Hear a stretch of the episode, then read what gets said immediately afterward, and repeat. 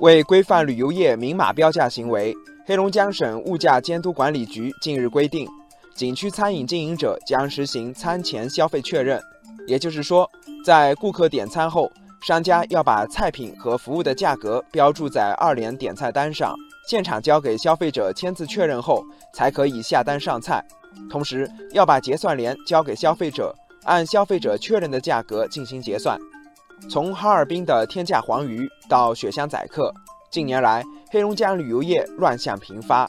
餐前消费确认的规定一出，就引起网友热议。网友三叶草说：“这项措施能让顾客看得更清楚，吃得更放心，防范商家宰客欺诈行为，把可能的争议化解在消费之前。”网友小桥流水说：“作为消费者，虽然手续多了点，但比不明不白被坑强多了。”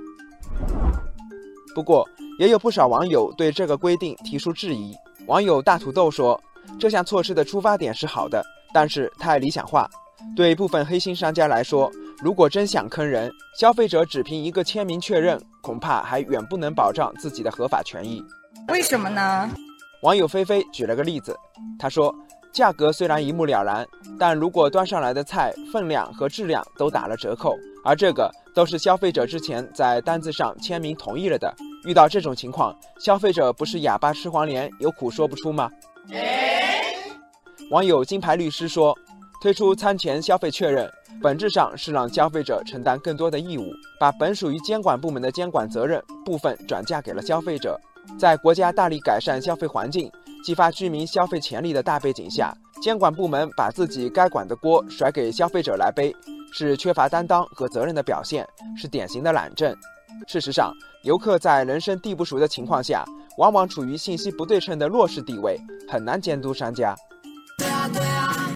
网友小强说：“餐前消费确认对监管部门来说确实省心省事，但对游客来说，每次吃饭前。”还要打起十二万分精神对着点菜单检查半天，这样的旅游体验想想都心累。规范旅游市场涉及方方面面，价格规范和监督只是一个方面，物价部门能做的工作有限。